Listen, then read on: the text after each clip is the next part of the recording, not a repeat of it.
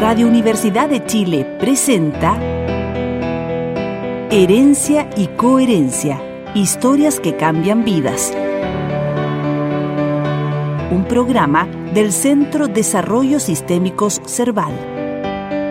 Conduce Susana Muñoz Aburto.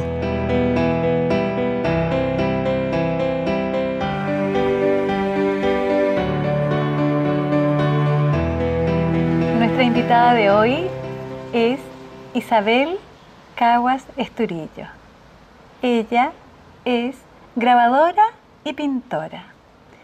Es además integrante de la directiva del Taller 99. Bienvenida Isabel, gracias por concedernos esta primera segunda entrevista. Muchas gracias a ustedes por repetirse el plato conmigo. Gracias. Sí, quizá tendríamos que explicar un poco que tuvimos una primera entrevista que por alguna misteriosa razón se borró del sistema y entonces hemos, hemos, le hemos pedido a Isabel eh, que nos conceda una primera entrevista, segunda entrevista. Bueno, quizás voy a tener la oportunidad de, mejorar algunas, pero quizás la espontaneidad de otras va, a perder. Pero bueno, no, igual, gracias igual por invitarme de nuevo. Bien. Isabel, em, Taller 99, grabadora y pintora. ¿Cómo es el recorrido para llegar a ser una pintora, grabadora y miembro de un taller 99. ya, bueno, un recorrido largo, yo ya tengo 51 años, así que em, estudié arte, licenciatura en arte en la Universidad de Chile y mi especialidad fue grabado. ¿Y cómo fue que accediste al grabado? Eh, bueno, por, por las cosas de la vida, que de repente tuve un muy buen profesor de dibujo que él, él creyó que mi, mi, tipo de gráfica que yo tenía iba a ser buena en, grabado. Entonces yo, sin tener idea de lo que era grabado, llegué a grabado. Y única, y llegué única, porque en el fondo todos mis compañeros todos se fueron a, la especialidad de pintura o a la de escultura. Así que llegué solo a la especialidad y fui, fui muy regaloneada en en los años que estudié ahí, porque tenía maestros que estaban muy generosamente entregando todos sus, conocimientos, así que fue una buena eh, decisión ah, después de todo. Y, y, en el fondo, como yo ya había tenido como las herramientas básicas en, en primero de, de, pintura, dije ya, voy a, voy a desarrollar una técnica que es difícil de aprender, con estos maestros, aprovechando estos maestros y el taller de la universidad. Y, pintura lo podía desarrollar por mi, en mi taller personal en, mi casa, en el fondo. Entonces así fui con estos dos, estas dos cosas. Isabel, ¿y qué significó para ti ser protagonista? Porque acá eras, eras protagonista ah. con todo este elenco de maestros, ¿no? Eh, bueno, era un poco difícil. Uno piensa que, que al tener tantos maestros eh, la cosa se te va a dar fácil porque en el fondo están dedicados a ti, pero al contrario, confunde mucho. yo estaba en la búsqueda de mi imagen, además de aprender una técnica. Entonces, en el fondo, claro, todas las personas tienen distintas maneras de ver las cosas. Entonces, tenía, estaba trabajando, yo venía uno y me decía, está, cambia aquí, o esto va súper bien, o qué sé yo, ¿qué tal si te propones esto? Después a la media hora llegaba el otro, me decía otra cosa, y después a la media hora llegaba otro. Entonces al final lo que tuve que hacer es sacar mi, mi propia imagen y que ya no me importara nada lo que me, me dijeran ni nada, y independizarme. En el fondo, ah. tener todos estos profes hizo que me independizara y que no dije ya, no le voy a hacer caso a ninguno, ah. solamente tengo que estar segura que en el fondo lo que estoy haciendo es verdadero, cosa de poder defenderlo. Ah. y lo mismo con la imagen, o sea, con la técnica de, grabado, porque en el fondo eh, las técnicas, cada persona tiene su manera de hacer, por ejemplo, litografía, entonces, y, es la misma cosa, en el fondo, uno te dice así, así, el otro te dice así, así, y al final tienes, no, no te queda otra que descubrir como tu propia forma. Exacto, sí. Y, y el grabado, ¿cuál es la técnica del grabado? Cuéntanos un poquito. En grabado hay, hay muchas técnicas distintas. Ya. Eh, ¿De qué se trata el grabado? el grabado en el fondo es, una, es conseguir una imagen en papel indirectamente a través de una matriz. Uno desarrolla una matriz, Una matriz. una matriz. Y esta matriz te da originales múltiples. Ya. Por ejemplo, en silografía, eh, la matriz es, es una madera, Ya. que una talla con una gubia. Ya. Entonces, en- uno entinta la superficie de esta madera, Ya. pones un papel y el papel recoge la tinta. Ok. Entonces uno puede sacar varios ejemplares, puedes hacer una edición. En calcografía o hueco grabado, Hueco grabado. sí, aquí uno usa el hueco, como tal como lo dice la palabra. Ajá. En el fondo, eh, uno eh, tiene una matriz de, de grabado que le haces una incisión, ya sea con un buril o indirectamente trabajando con ácido, ácido percloruros o sales, y uno entinta la- el hueco Ya. donde hiciste esta, esta incisión, Ajá. en el fondo. Pones un papel y lo pasas por un tórculo, una prensa, con mucha presión.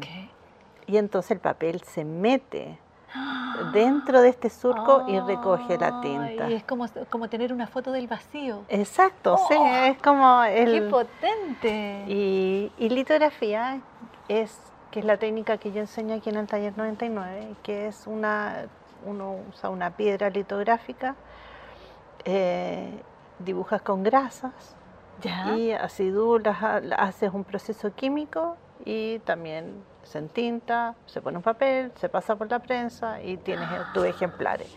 En el fondo uno tiene originales múltiples, uno igual al otro, pero sacados de esta matriz. ¡Qué Sí. potente! Y Lo, lo lindo es que uno trabaja indirectamente en otra cosa, Es en como otro el material. espejo, como trabajar en espejo. Sí, sí. Tiene también algo con el con la tridimensionalidad, porque tú trabajas la tridimensión en esta Ajá. matriz para hacerla crear estas imágenes. Ay, No, eh, grabado es bueno, es uno de mis de mis pasiones. es una de tus pasiones, qué sí. potente, sí. Y eh, Isabel, ¿cómo, ¿cómo convive esta pasión con, con otras pasiones de la vida? Eh, bueno, ¿te refieres a los tiempos o a qué te refieres? Lo que tú elijas. Eh, bueno, creo que he sabido llevar todas las pasiones eh, bastante bien. Eh, hay, hay momentos en la vida, de repente son los de la producción en que me he podido concentrar y trabajar. Ya. Otro llega los momentos de la crianza, y entonces ahí a lo mejor la, la creación pasa a ser nocturna porque en el fondo es el único espacio que tenéis para trabajar. Ya. Eh, yo creo que las he podido ir eh, Conciliando. conciliando todas bastante bien. Con- Ok. Sí. ¿Y qué número de hija eres, Isabel? Yo soy la segunda. De, De, ¿cuánto? somos cuatro. De cuatro. Sí. Eh, tengo una hermana que estudió estética, eh, filosofía y estética. Mi- ahí vengo yo, después mi hermano Daniel, que es, es sociólogo, y el más chico que es, eh, es psicólogo deportivo. Así que Perfecto. bien variado. Y en ese sentido, tus padres, Eh, bueno, mi papá ingeniero civil hidráulico, mi mamá eh, orientadora familiar, eh, siempre me apoyaron en el fondo. eh, o sea, ellos eran súper entusiastas en que yo estudiara arte y hasta el día de hoy apoyan la casa. La casa familiar está llena de, de cuadros, ya no cabe ni uno más y mi mamá siempre quiere nuevo. No, eh, Mm. Tengo, creo que parte de mi talento viene de, de ella. Ella Ya. debería haber estudiado arte también. mamá. Sí. Ah. Y en tus relaciones con tus hijos. Mm, ellos son como, les gusta el arte. Les gusta y son bastante buenos, pero los tres son científicos, yo ya los tengo identificados. Creo que ninguno se va a dedicar a esto, pero yo igual creo que en el fondo, eh, a pesar de que uno elija un cierto camino en la vida, tiene que dejar las ventanas a desarrollar otros talentos también. Ah. Entonces yo creo que voy a, voy a empujarlos a que, por ejemplo, Antonia es súper buena, la del medio. Ya. Pero la, la ciencia la tira también. Entonces ya no voy a no voy a, presionar ni nada, pero no quiero que dejen de, de, apreciar el arte, de, de, visitar las exposiciones, de, de quizá trabajar un poco, pero sí. Isabel, ¿y qué, qué función ha cumplido? Eh, es como, sin duda que es como tu pasión y tu dedicación.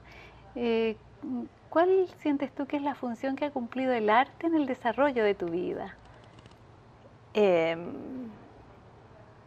bueno, ha cumplido la función de hacerme una persona feliz. Yo creo que eso, yo, ah. eh, yo realmente siento bien seguido que, que, que, soy una persona feliz y creo que en parte es porque por esta carrera que opté eh, seguir en el fondo. Eh, yo siento felicidad cuando, ah. cuando creo, en el fondo. Eh, me asombro cuando veo los resultados de algo que estoy en proceso yo creo que ¿qué más función que eso, no? me parece extraordinario. sí. Sí. Y el taller 99, ¿cómo entra en tu vida? Bueno, otra pasión. Otra pasión. sí. Eh, entró, yo ya llevo 30 años, este año cumplo 30 años de que de que llegué al taller 99, llegué, sí, harto, es como la mm. mitad de la vida del taller 99. Imagínate. Que el año pasado cumplimos 60. Mm. Eh, bueno, llegué, llegué como para hacer clases de litografía. ¿Ya? Eh, cuando Nemesio estaba, así que... Nemesio Antunes. Sí, Nemesio Antunes el fundador de, este taller. Él, fundó el taller. Sí, sí. En el fondo él trajo este sistema de trabajar el grabado en un lugar colectivo que estaba abierto a, todo el que necesitaba el grabado. Lo que pasa es que en ese tiempo el grabado solo se podía aprender o trabajar en las universidades. Ah. Entonces él trajo una, una prensa, el tórculo, Tórculo. Un tórculo, esa es la palabra. Ya. y invitó a sus amigos al a, un espacio que tenía en su taller a enseñarles y a gozar el grabado. Ya. Y eh, bueno, yo llegué eh, para hacer clases de litografía y... Al taller. Al taller. ¿Ya fuera de la universidad? Sí, no, ya estaba, sí, yo ya estaba titulándome. Ajá. Pero el taller estaba ya ah, fuera de lo académico. Sí, sí. El, bueno. Académico universitario. Sí, sí, sí. El taller, en ese momento, cuando yo ingresé, estaba ubicado en, la Casa Larga. Nemesio había vuelto de, Europa y estaba refundando el taller 99. Okay. Entonces, eh, lo inauguró nuevamente en la Casa Larga y ahí llegó una prensa de litografía y ahí, y ahí entramos el Rafa, yo al mismo tiempo.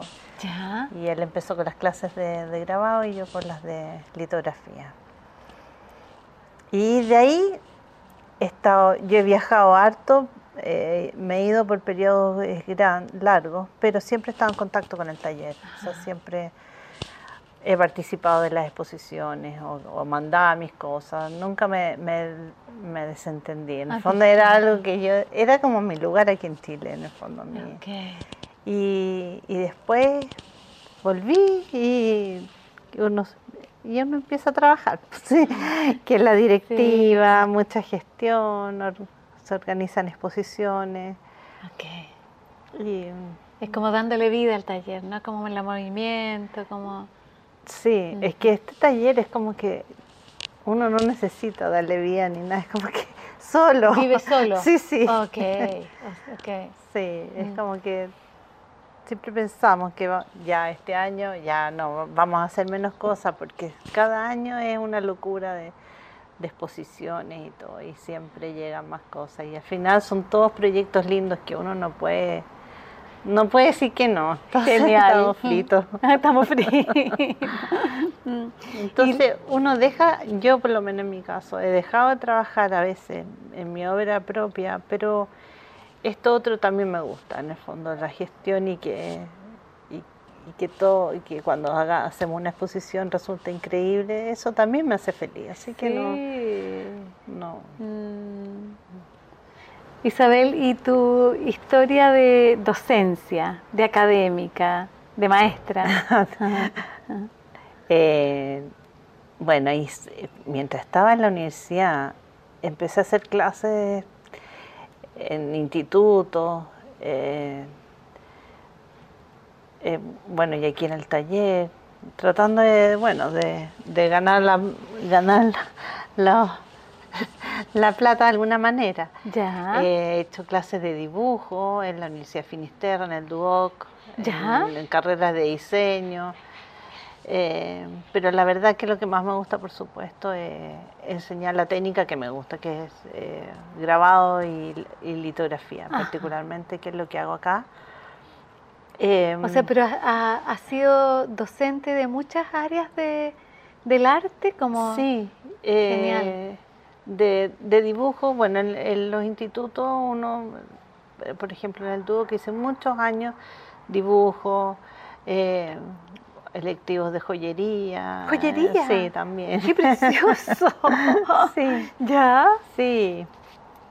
Eh, pero en el fondo al final eh, decidí, porque en el fondo ahí, ahí como que sentía que se me estaba yendo mucho el tiempo en, a ver, como en el fondo ¿Como perder foco? Sí, exacto, exacto. Entonces cuando ya llegan los niños uno, uno piensa ya el tiempo es más escaso, entonces uno eh, toma decisiones que en el fondo ya, o sea, si quiero seguir haciendo grabado y haciendo clase y todo, tengo que decidir qué es lo que... ¿Qué voy a soltar? claro, exacto. Así que solté las clases en los institutos y, ya me dedico a las clases de acá y ya con eso. Perfecto. Tú dices cuando llegan los niños como cuando nacen tus hijos. Exacto, ah. sí, sí, ¿Y cómo fue para ti el nacimiento de tus hijos? Eh, bueno, un cambio grande, eso que dicen que en el fondo a uno le va a cambiar la vida. Es cierto. es, es, verdad. En el fondo. Es verdad. Y que uno ya no se deja, no, no se deja de preocupar hasta que también es verdad. que crecen y todo, no, parece que es verdad. Pero, así que ese cambio igual es, es grande, el pasar a ser un individuo libre a, a tener dependientes es, fuerte, pero lo, yo creo que también lo he tomado bien. Eh, hemos criado bien a los niños y los hemos hecho independientes, así que también estoy tranquila que en el fondo eh, con su independencia, yo también estoy logrando la autonomía. La autonomía. Bien. ¿Y qué significó para ti eh, ser una mujer artista? Em, a propósito de conciliar todas estas cosas, ¿cómo, ¿cómo te lo viviste, Isabel? O sea, mira, igual bastante bien con, un, con un esposo bastante cooperador, fuera lo normal típico chileno. Okay. Eh, yo creo que también ayudó mucho el, el que viviéramos fuera bastante, ya. bastantes años, porque en el fondo acá, no sé, como que los hombres seguían como anticuados, en el fondo volvimos y y, y, bueno, y su cooperación ha sido súper importante, que en el fondo yo ya no resiento esta como diferencia de género que muchas mujeres artistas deben estar sintiendo. Perfecto. Yo el otro día estaba pensando de mis, la mayoría de mis compañeras de la universidad eran mujeres, de mis compañeras eran mujeres, pero de las que realmente, de los que realmente sobresalieron y los que están exponiendo y los que están vigentes son hombres. En el ah. fondo, ellas se perdieron por el camino. Se perdieron en el camino. Así que hay que conciliar. En ese sentido, es como en, en tu, tu pareja, eh, como que se hacía cargo también de las ah, labores domésticas, de la crianza. Sí, sí, Es como se repartían como... Sí, bastante equitativo. O sea, equitativo. Hay, días aquí que yo estoy acá y él necesita ir a buscarlo, el parto, o sea, no... no si, si hay que ir al supermercado, por supuesto que él va. Eh, y si hay que cocinar algo, porque yo me estoy quedando más tarde en el taller, él lo hace ¿no? y sin alegato, así que muy agradecida. Muy agradecida. Pero bueno, también eso tiene que ver como uno a, eh, como en el fondo, los fundamentos, como uno empieza a vivir pareja, en pareja en el fondo, como los acuerdos que uno llega. Sí, sí. Bien. Y en esto de el, irse perfeccionando en el trabajo artístico, ¿cómo te lo viviste eso, Isabel? Em, Los viajes, eh, la creación.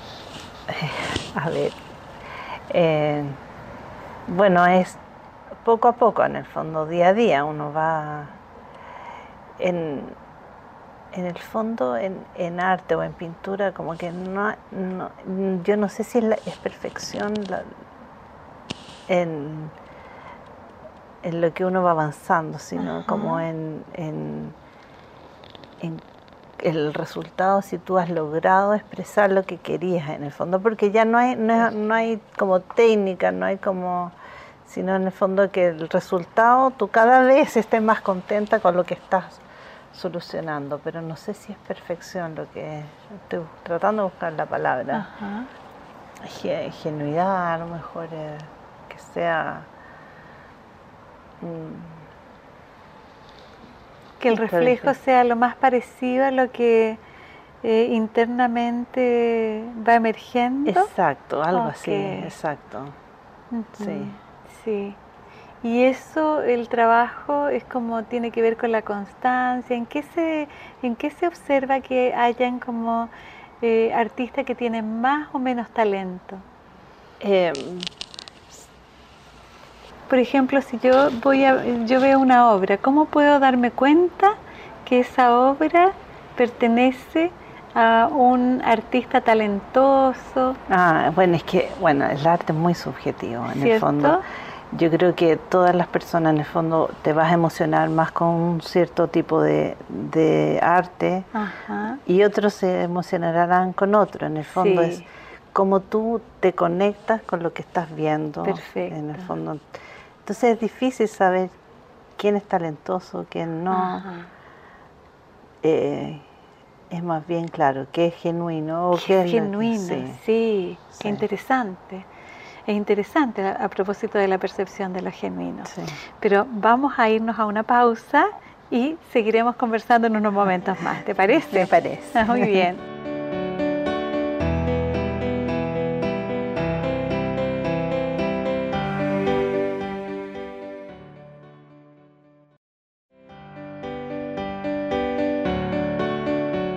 Eh, bueno, aquí estamos de regreso. Isabel, y yo quisiera retomar con esto de lo genuino. Isabel, porque ¿cómo percibes tú en tus estudiantes cuando sus imágenes, las imágenes que emergen, además emergen al revés en este espacio, son desde lo genuino? Yo creo que, bueno, sus caras es el primer indicio cuando una persona ve feliz con lo que está haciendo. Ok uno se da cuenta que ya es algo que le está viniendo de, su espíritu, que no, Ah. en el fondo. Esa es la primera cosa. A veces no estará bien solucionado, a lo mejor en, en términos de dibujo y todo eso.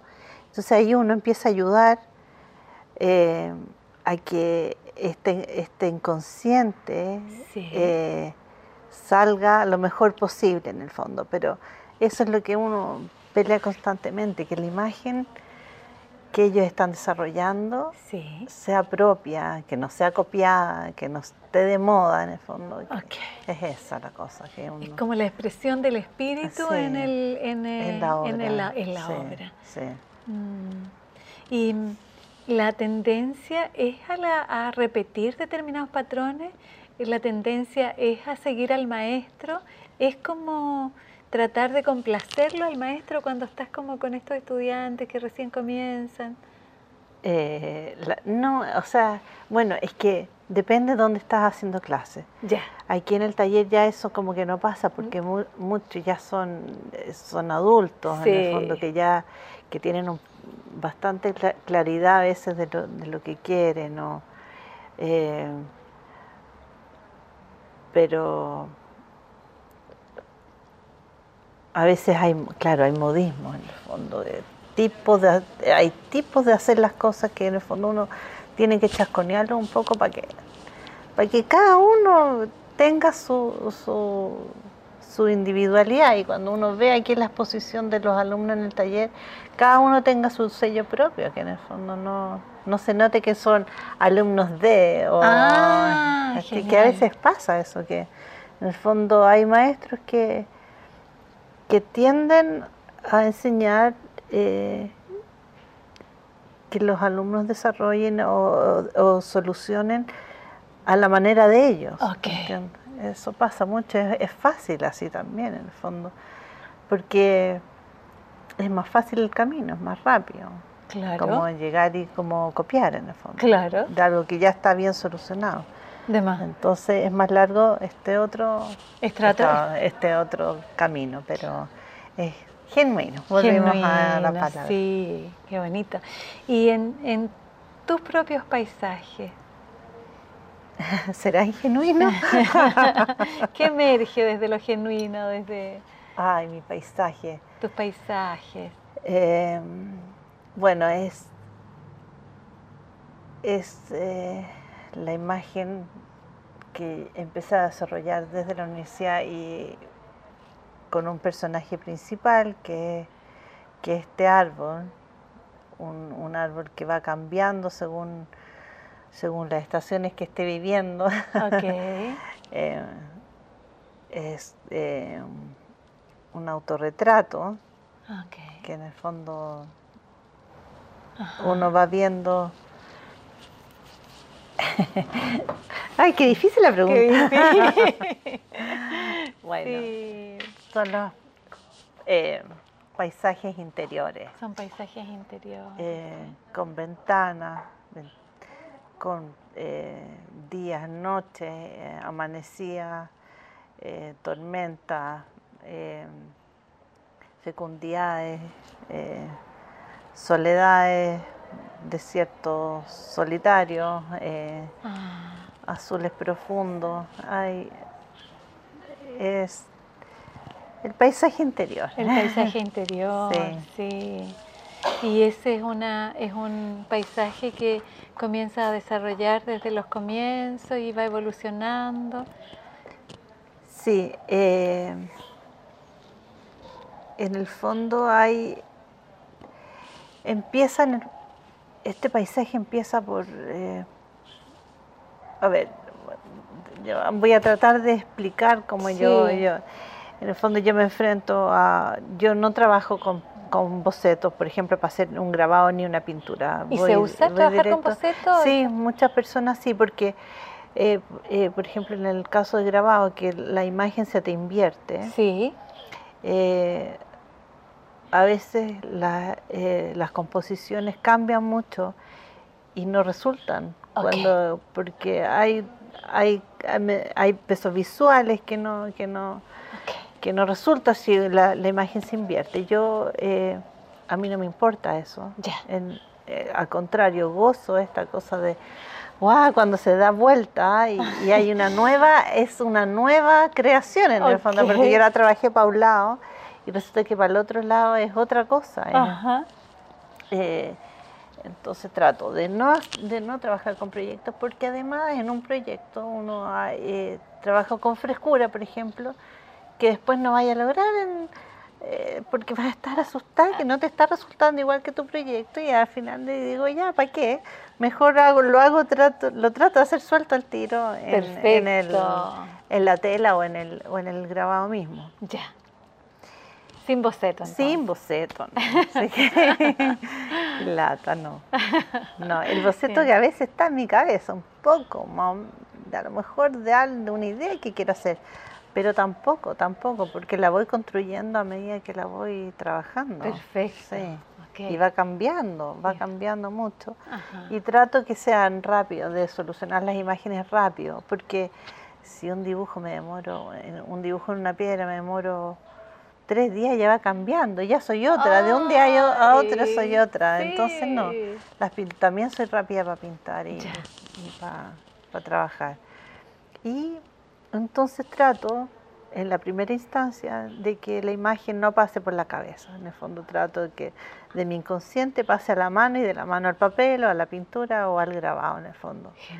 Y una vez que tengo como el esqueleto de, de la imagen, sí quizás ahí empiezo a, meter cabeza y dije, ya, esto va oscuro, esto es negro, esto, esto podría a lo mejor ser de este color, esto otro, pero en el fondo el esqueleto siempre es algo como inconsciente. Ay, sí. qué potente. Sí. Y en el inconsciente, ¿qué efecto tiene para ti la historia?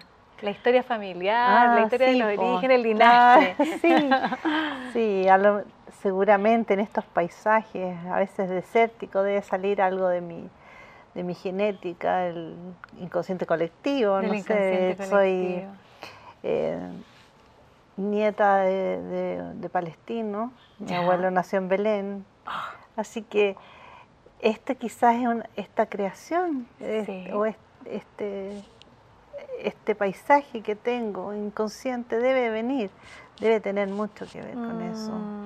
Una manera de, de, ser parte. De ser parte, sí. sí. ¿Y la abuela? La abuela también árabe y también palestina, eh, pero una generación anterior en el fondo. Eh, el abuelo, o sea, ella ya había nacido, ah, nació acá en el fondo. Sí. Ah, ¿Y el abuelo vivió acá?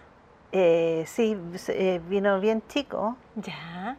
Pero en el fondo eh, llegó, llegó de Palestina cuando estaba junto con sus otros hermanos. Y fue, fue, fue, duro, muy duro para ellos, pero lograron armar familia aquí. Y, sí.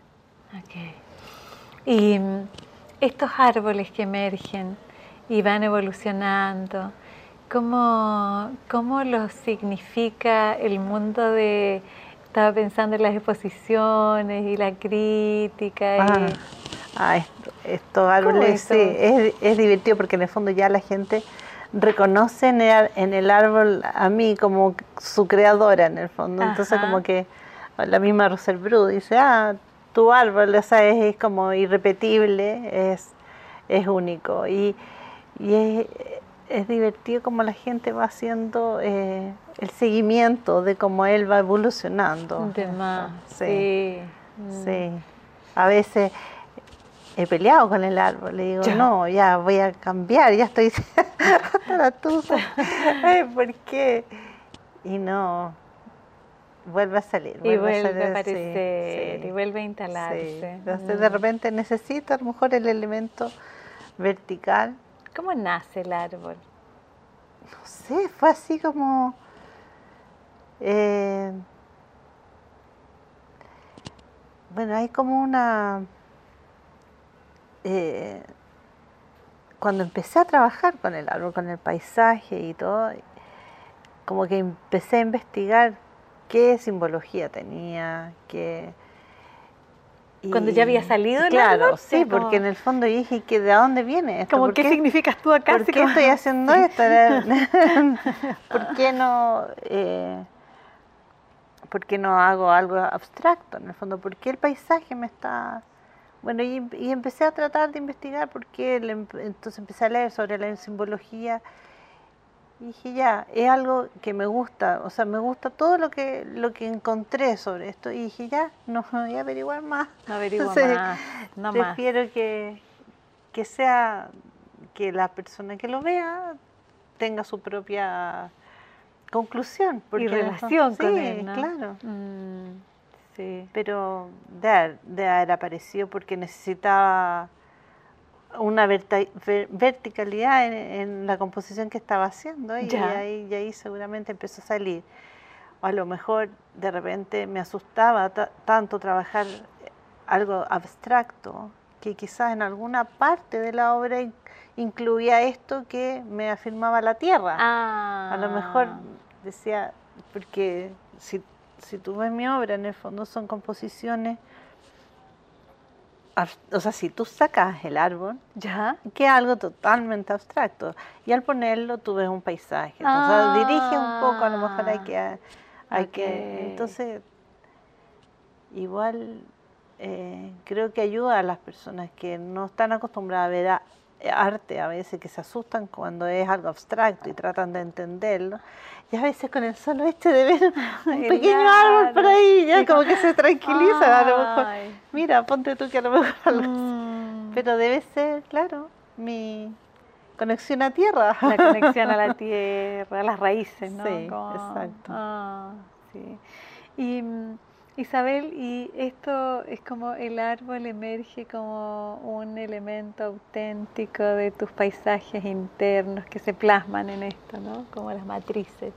Yo pensaba en esto de los espacios creativos, los espacios creativos eh, en términos de, la temporalidad, así como un espacio para crear. ¿Cómo, ¿Cómo te lo has vivido tú en términos de lo femenino?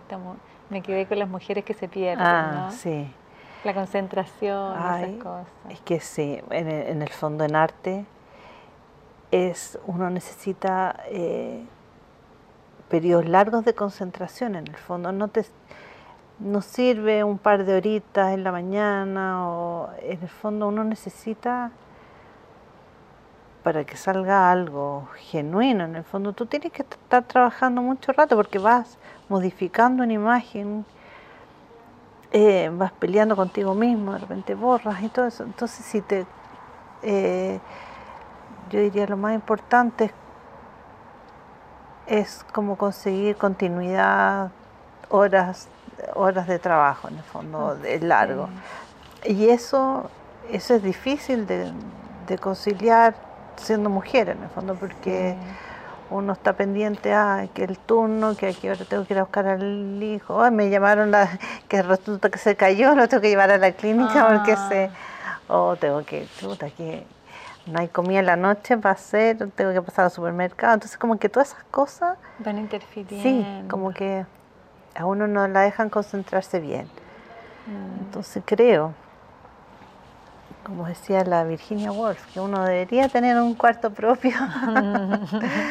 Muy importante para las mujeres creadoras, en el fondo. Y entonces, si a lo mejor no lo tienes, a lo mejor conseguir una residencia o algo así que te saque de tu, de tu cotidianeidad. Exacto.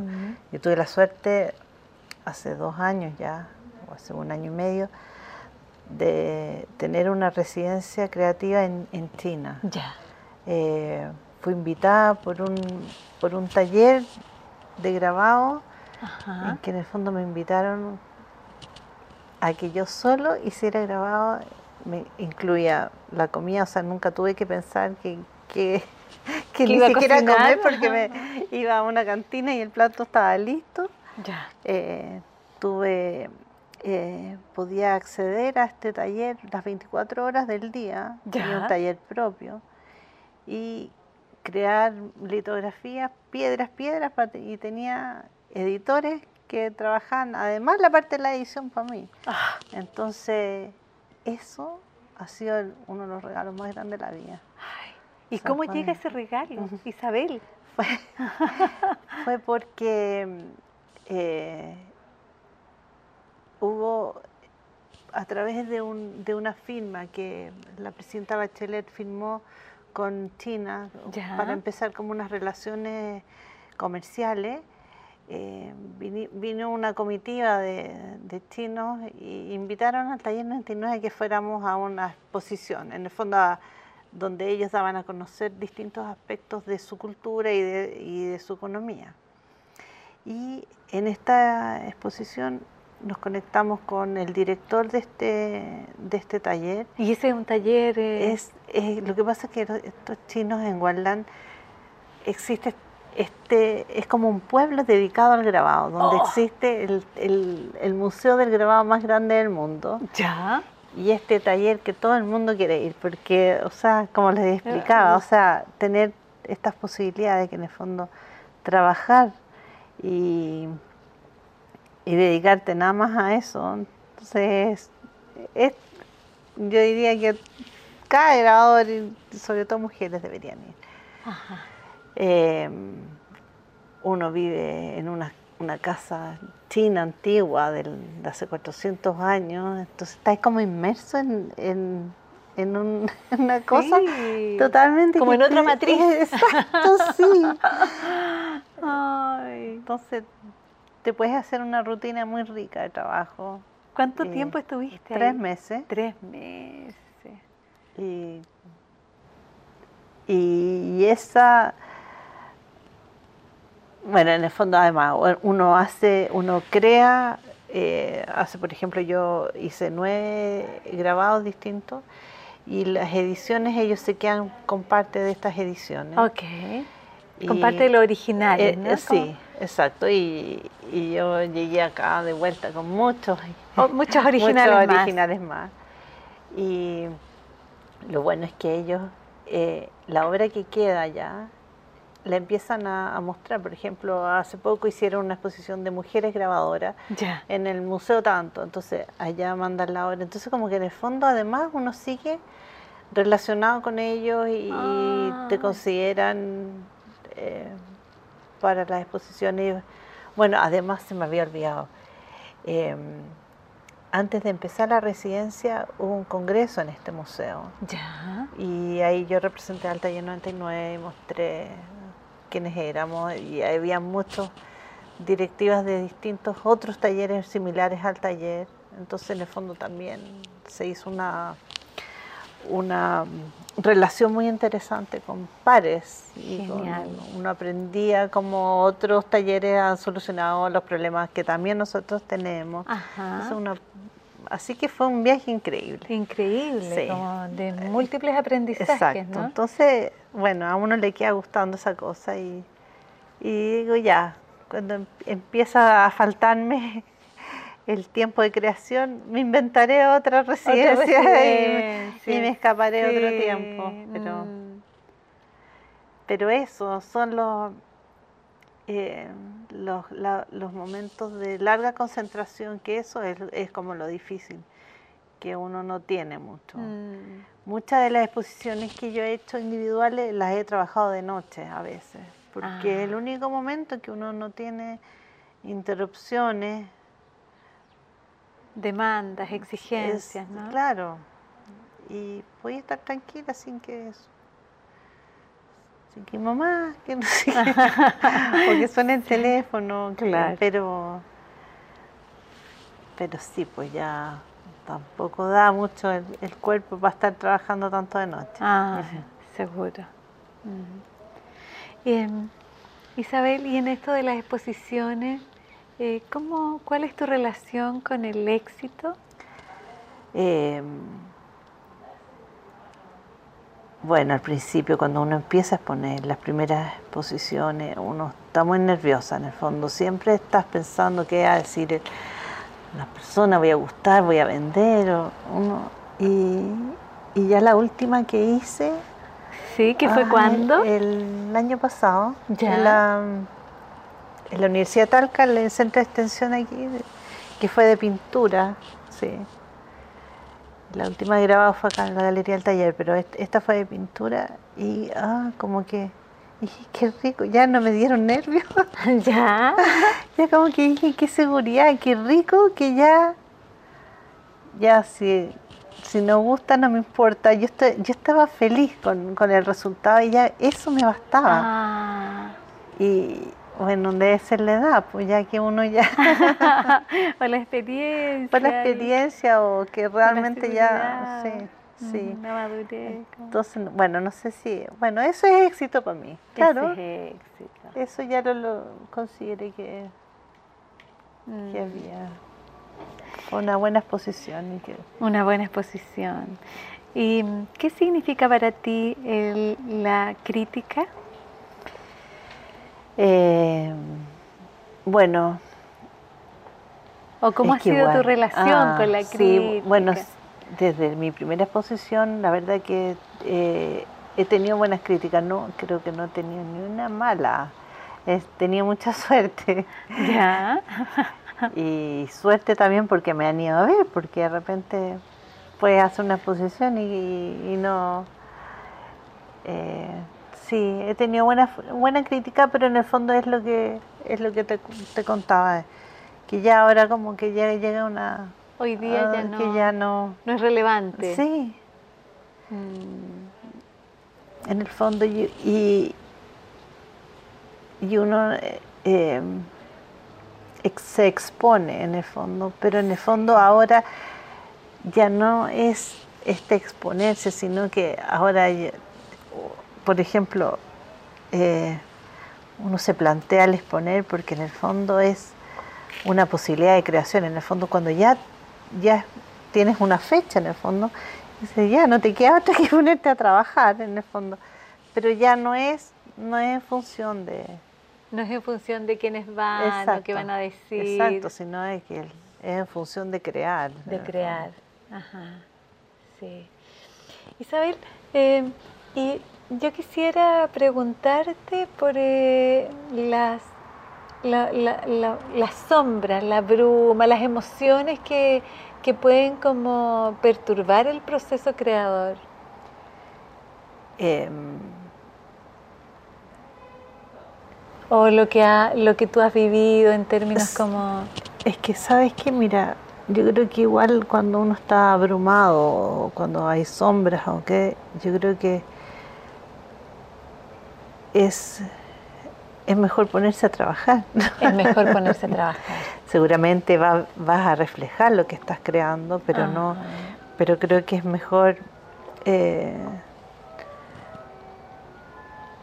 es mejor sanarse hacia- trabajando y, y no dejando de trabajar o sea ay, qué, qué difícil que me está preguntando sí.